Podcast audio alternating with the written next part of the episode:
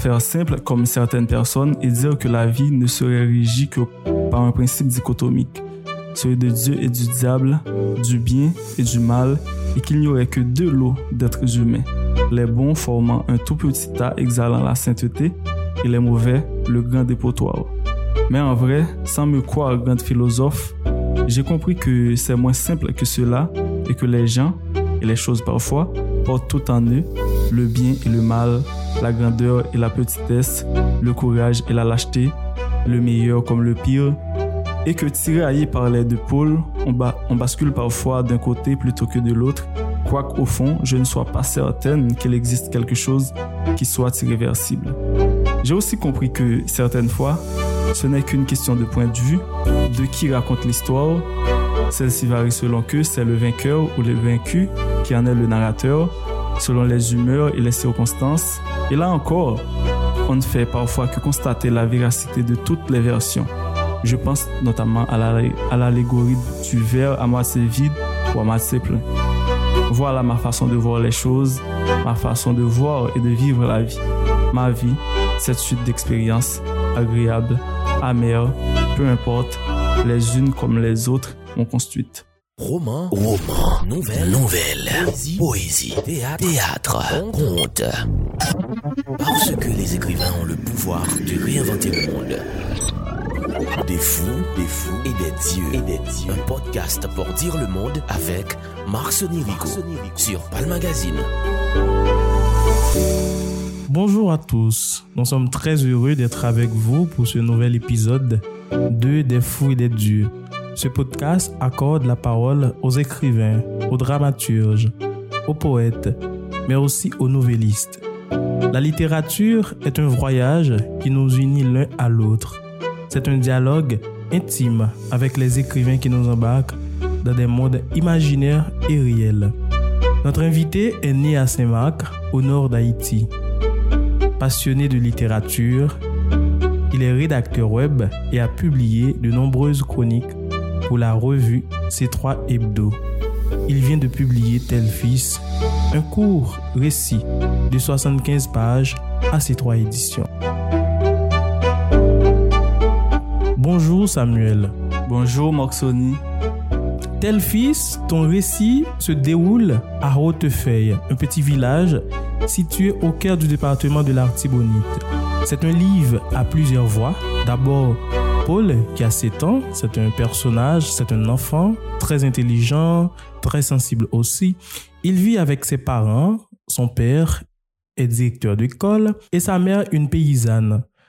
Paul nous raconte son rapport intime avec son papa, sa famille, mais aussi le lieu qu'il habite. S'en est suivi la voix de Bernard, son père, et Myriam, sa maman.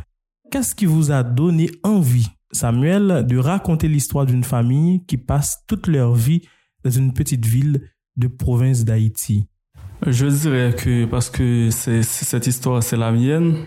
Et j'ai lu dans Un soleil à coudre de Jean d'Amérique que l'enfance est une blessure dont, dont on ne se guérit pas, quelque chose comme ça. Donc, peut-être que cette histoire, la mienne, celle de mon enfance, m'a toujours, m'a toujours travaillé. Peut-être que j'ai eu l'envie de, de, de, la raconter, de dire au monde ce qui a été mon, mon monde et ce qui était mon, mon monde enfant. Pour paraphraser l'écrivain espagnol Javier Cercas, Samuel, le point aveugle de, de votre livre est pour moi le vivre ensemble qui réside entre les familles haïtiennes, mais aussi cette question de l'absence du père, même s'il est là. Il y a aussi la place des femmes. Les personnages féminins de votre livre sont des femmes fortes, des battantes. Pourquoi? Je ne sais pas. J'ai en fait, le personnage principal, l'enfant de 7 ans, c'est un personnage qui me ressemble beaucoup. Donc, c'est un personnage observateur et peut-être que parce que j'ai été très observateur, je le suis toujours. Et donc, j'ai observé les femmes, toutes les femmes autour de moi, ma mère, et qui, qui s'est beaucoup donné pour notre éducation. Je veux dire, mon éducation est celle de, de ma sœur. Donc, les femmes étantes et il y a aussi une cousine à moi qui a été et qui est comme une grande sœur pour, pour moi. Donc, ces femmes-là sont, sont des femmes, sont des battantes, comme vous dites. Et donc, je les ai observés et j'ai raconté dans, dans tel fils leur combat et leur manière d'agir, leur manière de, de se battre pour, pour laisser. Les femmes jouent un rôle principal aussi dans votre livre parce que vous dites dans le livre, le personnage a dit que son père est là, mais c'est sa maman qui fait tout, qui fait la, la vaisselle, la lessive.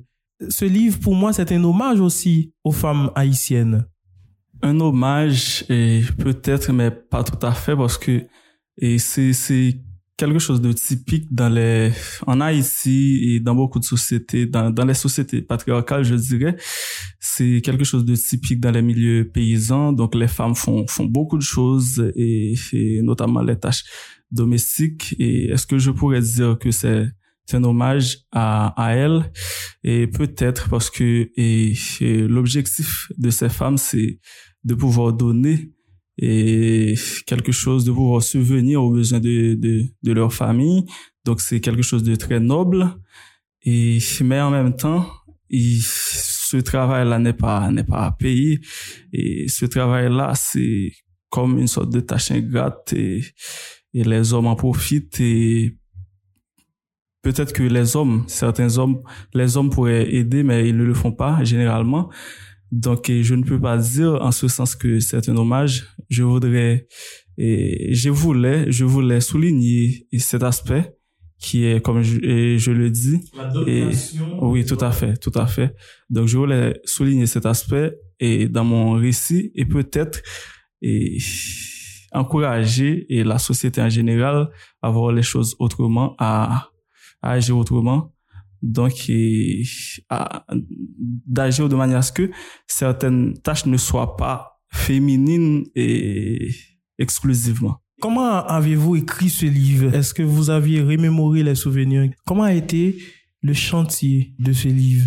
Oui, tout à fait. Je n'ai pas peur de le dire. C'est tel fils est un récit et autofictif, donc je me suis beaucoup inspiré de de ma vie, de mon enfance notamment, pour l'écrire. Et bon, certains pour certains pourraient me le reprocher. D'ailleurs, il y a le grand Lionel Trouillot qui déteste tout ce qui est autofiction. Et chez moi, je ne suis pas comme Trouillot. Et j'aime les autofictions. J'aime aussi les autres littératures. J'aime la littérature de Lionel Trouillot qui explore la société haïtienne à sa manière, mais je pense que et en fait l'autofiction aussi c'est c'est une manière d'explorer la société à partir de soi, à partir de son propre récit. Donc on commence par soi-même et mais ce, ce, ce les récits autobiographiques, les autofictions sont pour moi comme des ponts, donc des ponts qui nous permettent d'aller vers l'autre. Il y a un personnage qui avait envie de voyager. Si je me souviens bien, c'est Luc, c'est tonton Luc. Je me demande pourquoi votre personnage avait envie de partir. Est-ce pour dire qu'ici, on rêve toujours de partir, de prendre la fuite?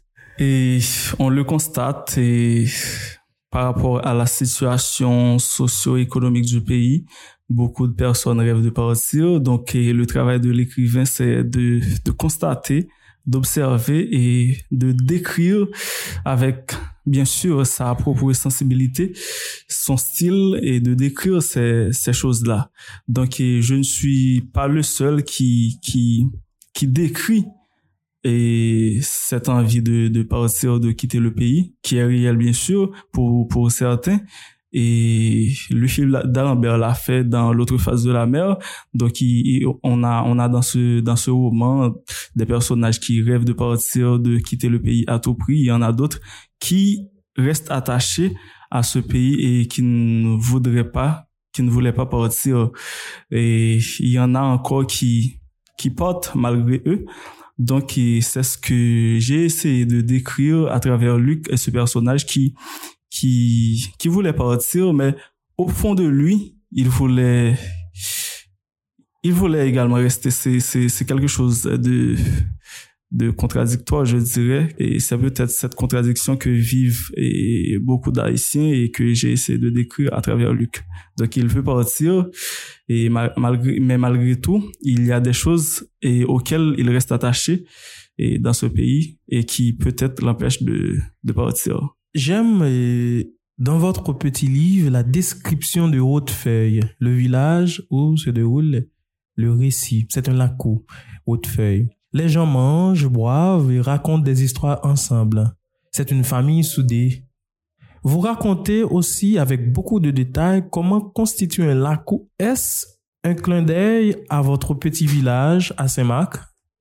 Est-ce que vous voulez faire comme Dany qui a immortalisé Petit Gouave Est-ce que vous voulez faire une littérature de, de comme dirait, de ville, d'habitation, des lieux? Et bon, l'idée de départ n'était pas ça, n'était pas en fait de faire comme Dani, mais au final j'ai fait comme Dani, c'est-à-dire raconter mon lieu d'enfance, le lieu dans lequel j'ai passé mon enfance. En fait, Hautefeuille, c'est un village non loin de Saint-Marc où je suis né. Donc, mais c'est c'est le nom de la zone est très beau. Hautefeuille. Pourquoi Hautefeuille? Je ne sais pas, je ne sais pas, mais c'est très beau et j'aimerais bien savoir, j'aimerais savoir et si j'avais la possibilité de pouvoir demander à ceux qui ont, attribué ce nom à mon village, eh bien, je, je l'aurais fait. Donc c'est c'est très beau et exactement. Et bien sûr il y a je je je comprends et votre comparaison c'est-à-dire la comparaison que vous faites avec les œuvres de Dany notamment l'odeur du café ou le charme des après-midi sans fin où Dany décrit et Petit Gouave. Donc il y a il y a il y a également ce ce point commun entre entre moi et Daniel Laferrière enfin, il est né à Port-au-Prince et il a grandi à Petit Gouave, donc il parle beaucoup et de Petit Gouave dans ses œuvres notamment et celle que je viens de citer. Donc moi et aussi je suis né à Saint-Marc, je ne suis pas né dans la capitale mais je suis né à Saint-Marc et j'ai grandi, en tout cas j'ai passé les 11 premières années de, de, de ma vie à Hautefeuille, donc un petit village. Et j'ai, je ne sais pas, ça s'était posé à moi et j'ai raconté mon enfance et dans ce livre. S'il faut marcher une vie entière pour voir mon enfance dans les yeux, j'y vais. S'il faut retrouver sa lumière quand la chandelle en vaut le jeu,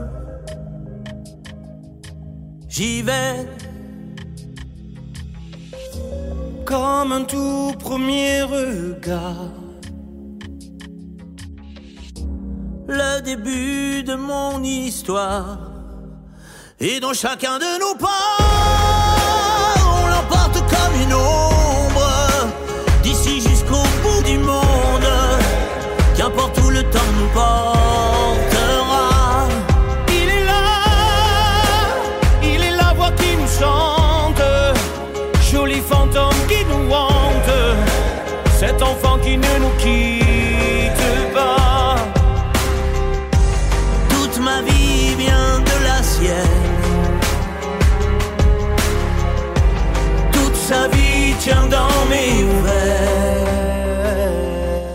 fait, votre entrée à la littérature haïtienne avec un livre qui raconte l'enfance, un premier livre. Donc, est-ce que cette thématique-là, est-ce qu'on est qu'on trouvera des livres encore de, vous avec cette même thématique, l'enfance. C'est possible, c'est possible parce que il y a, y a des choses, il y a des souvenirs il y a des choses et, que j'ai vécues dans mon enfance que et que je, je n'ai pas pu raconter dans, dans tel fils. Et donc peut-être à la à l'avenir je pourrais les, les raconter. Je ne sais pas. Je ne sais pas. Je vais je vais essayer parce que Dany qui est un écrivain que j'admire beaucoup l'a fait. Il raconte son enfance dans plusieurs de ses livres. Donc je pourrais le faire également parce que et comme je l'ai dit tantôt, et pour citer et, et, et Jade Amérique, l'enfance est une blessure dont, dont on ne peut se laver. Donc vous êtes inspiré beaucoup de, de Dany, de Lionel? Ou oui, tout à fait, tout à fait. Lionel est un écrivain que, que j'admire beaucoup. C'est peut-être mon écrivain préféré. Donc j'aime son style. il y a Daniel Laferrière également et son style direct et son style simple et j'aime Daniela Ferrier. J'aime, je me suis également inspiré de Luffy d'Alembert et notamment dans la manière dont je, dont j'ai raconté et, le récit. Donc, un récit à plusieurs voix. Donc, et, et le d'Alembert le fait beaucoup, notamment dans Mio Méditerranée, Milwaukee Blues et, et même dans, dans l'autre face de la mer que j'ai cité tout à l'heure. Votre récit soulève également la question de l'identité. Bernard, le père de Paul, raconte sa vie, ses déboires, ses pérégrinations, comment il a rencontré Myriam, mais aussi son rapport avec Paul, qui est le, personnage principal du livre. C'est une sorte de journal intime, comme je l'avais dit au début, un dialogue, mais aussi un chant d'amour à sa famille. Est-ce que pour vous, la littérature est un voyage, un voyage pour rencontrer soi-même dans le regard de l'autre tout à fait, tout à fait. Un voyage pour rencontrer soi-même dans le regard de l'autre. Un voyage pour, un voyage, donc, dont le point de départ est peut-être soi, soi-même, et pour aller vers l'autre. Donc, pour les autofictions, c'est, c'est généralement ça.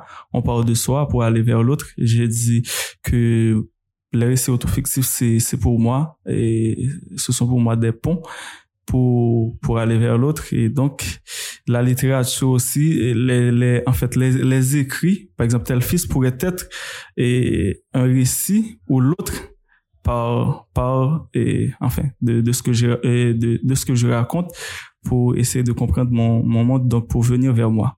Qu'est-ce que ce livre a apporté dans votre carrière d'écriture après la publication?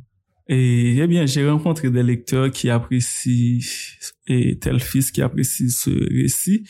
Donc, ça a fait toujours du, du bien à un écrivain que son œuvre soit soit reconnue, admirée.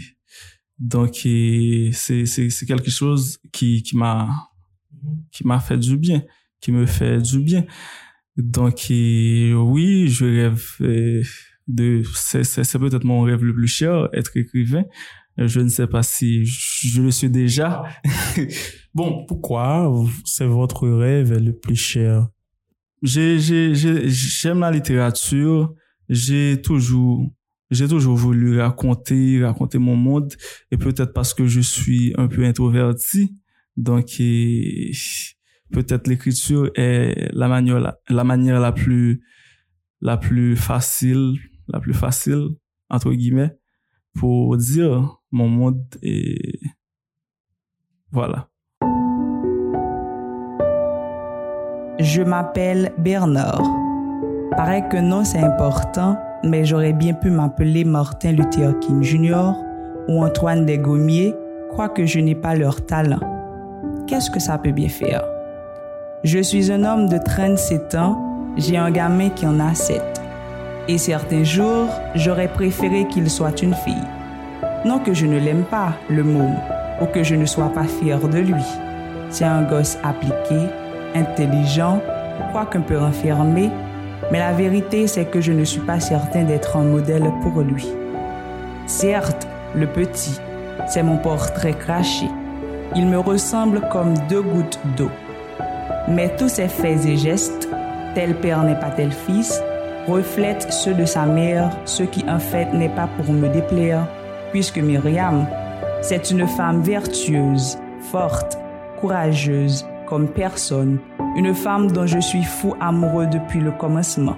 Et parfois je me demande ce que je ferais sans elle. Mon seul problème, sinon le plus préoccupant, c'est que je suis un père qui improvise, tâtonne, s'y prend maladroitement.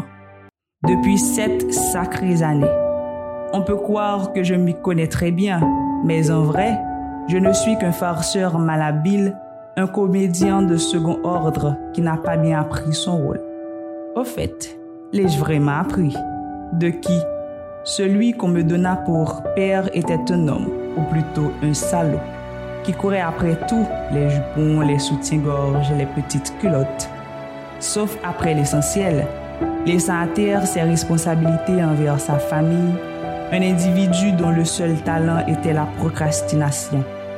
Ma mère gueulait, pétait des câbles, vainement, quand ce oiseau migratoire osait présenter son bec à la maison deux saisons sur quatre pour récolter ce qu'il n'a pas semé. Et ce fut à moi qu'un combat finalement la lourde tâche d'élever avec Orphi, c'est le nom de ma mère, mes jeunes sœurs.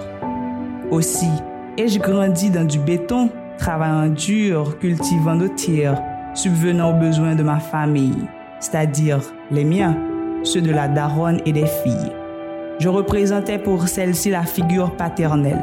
J'étais attentif à tout ce qui rapportait à elle, je veux dire leurs soucis personnels comme ceux plus généraux, comme le pain quotidien ou leurs études.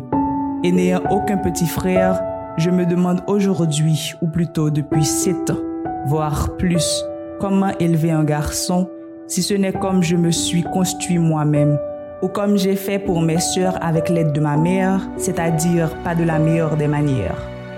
Voilà pourquoi aujourd'hui j'improvise pour mon fils.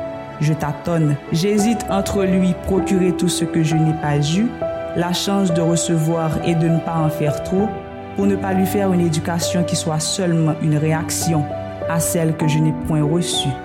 C'est depuis sept bonnes années mon dilemme et je voudrais aujourd'hui pouvoir faire un choix. Maintenant que mon fils, du de ces sept bougies, me scrute, me jauge, me juge, m'évalue, je le sais, je le sens, je le vois. C'est un môme silencieux, taciturne, introverti, mais tellement observateur, presque tout mon contraire.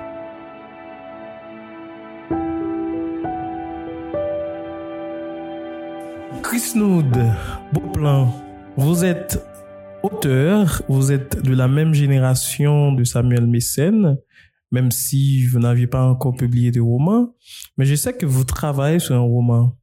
Vous êtes passionné de littérature, vous êtes néo-naïve, vous aviez lu Tel Fils. Qu'est-ce qui vous a marqué dans ce livre? Alors, euh, bonjour. je suis Chris Beauplan et comme Marc l'a dit, je suis euh, écrivain. Alors, euh, qu'est-ce qui m'a plu dans le livre de Samuel? J'aime l'authenticité et la façon, euh, l'aisance qu'il a pris pour expliquer la situation. Alors, euh, ça fait réfléchir parce que c'est c'est réel. On peut dire, ok, on, on peut prendre l'exemple de telle ou telle personne qui vit dans la même situation et on comprend aussi que certaines fois, quand quelqu'un réagit d'une manière que nous autres qui regardent que nous ne comprenons pas, eh bien cette personne a, a quelque chose de profond. Et il y a que cette personne qui peut expliquer afin que nous puissions comprendre, disons entre parenthèses, parce que les vécus parfois c'est blessant et euh, ça change notre personnalité, ça change notre façon de voir le monde et de voir euh, même les personnes qui qui, qui nous sont proches. Alors euh, c'est le cas de ce papa et cet enfant, donc c'est vraiment extraordinaire. Et pourquoi doit-on lire tel fils, selon vous? Alors, selon moi, pourquoi doit-on lire euh, tel fils? D'abord, euh, tel fils, c'est typique. Et euh, ça raconte une réalité de notre génération. Donc, ça, ça nous fait ressentir que nous sommes chez nous et que oui, c'est peut-être pas notre situation, mais là-bas, c'est peut-être la situation de quelqu'un que nous connaissons. Et pour moi, c'est c'est une façon de regarder de plus près les personnes que nous côtoyons parce que tel fils me fait comprendre que on peut essayer de comprendre les autres en essayant de les parler, de regarder dans les yeux et tout. Et même si cette personne refuse de nous parler clairement, de nous dire ce qu'il y a de plus blessant ou de plus mal, mais euh, disons, ça, ça peut faire des picotements et tout.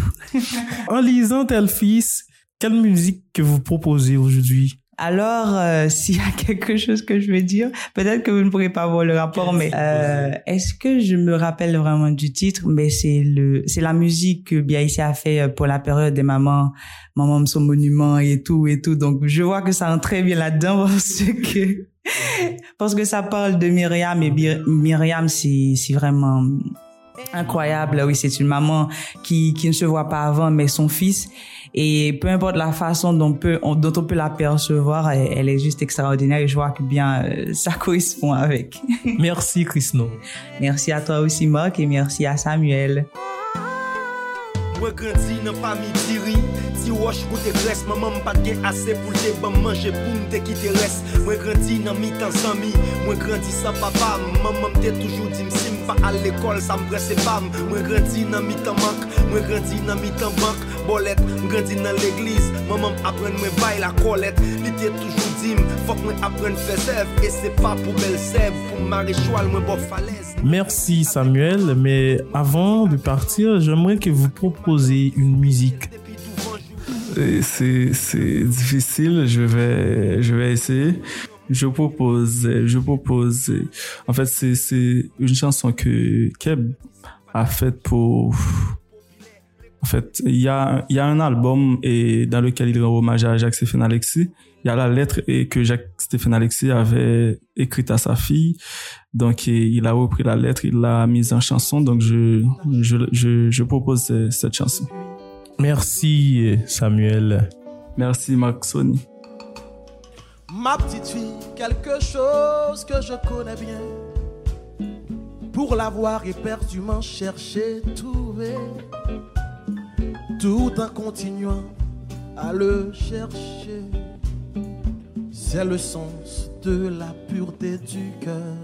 C'était avec nous Samuel Mécène et Christophe Beauplan. On vous rappelle que Samuel Mécène est auteur d'un récit saisissant titré Tel fils, publié chez C3 Éditions cette année. Merci de votre écoute et à bientôt.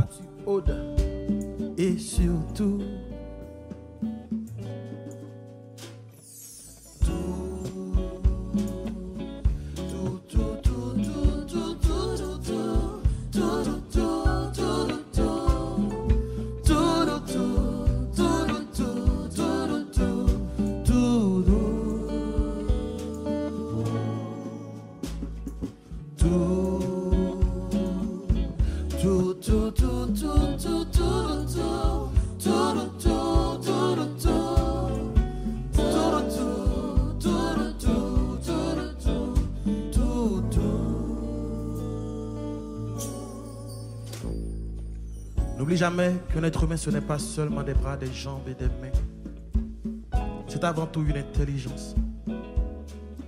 Je ne voudrais pas que tu laisses dormir ton intelligence. Quand on laisse dormir son intelligence, elle se rue comme un clou. Et puis on est méchant sans le savoir. On est méchant sans le savoir. On est méchant sans le savoir. Je n'aurai pas beaucoup de temps, hélas, pour continuer du lointain où je me trouve. Mon imprescriptible tâche paternelle, je puis te donner vois-tu. Oh, ma petite fille, quelque chose que je connais bien. Pour l'avoir éperdument cherché, trouvé tout en continuant à le chercher. C'est le sens de la pureté du cœur, de l'amour, de la vie, de la chaleur des hommes, oui. J'ai toujours abordé la vie avec un cœur pur. C'est simple, vois-tu, Aude? Je dois te dire, je dois te dire, je dois te dire, avec le piano. hein.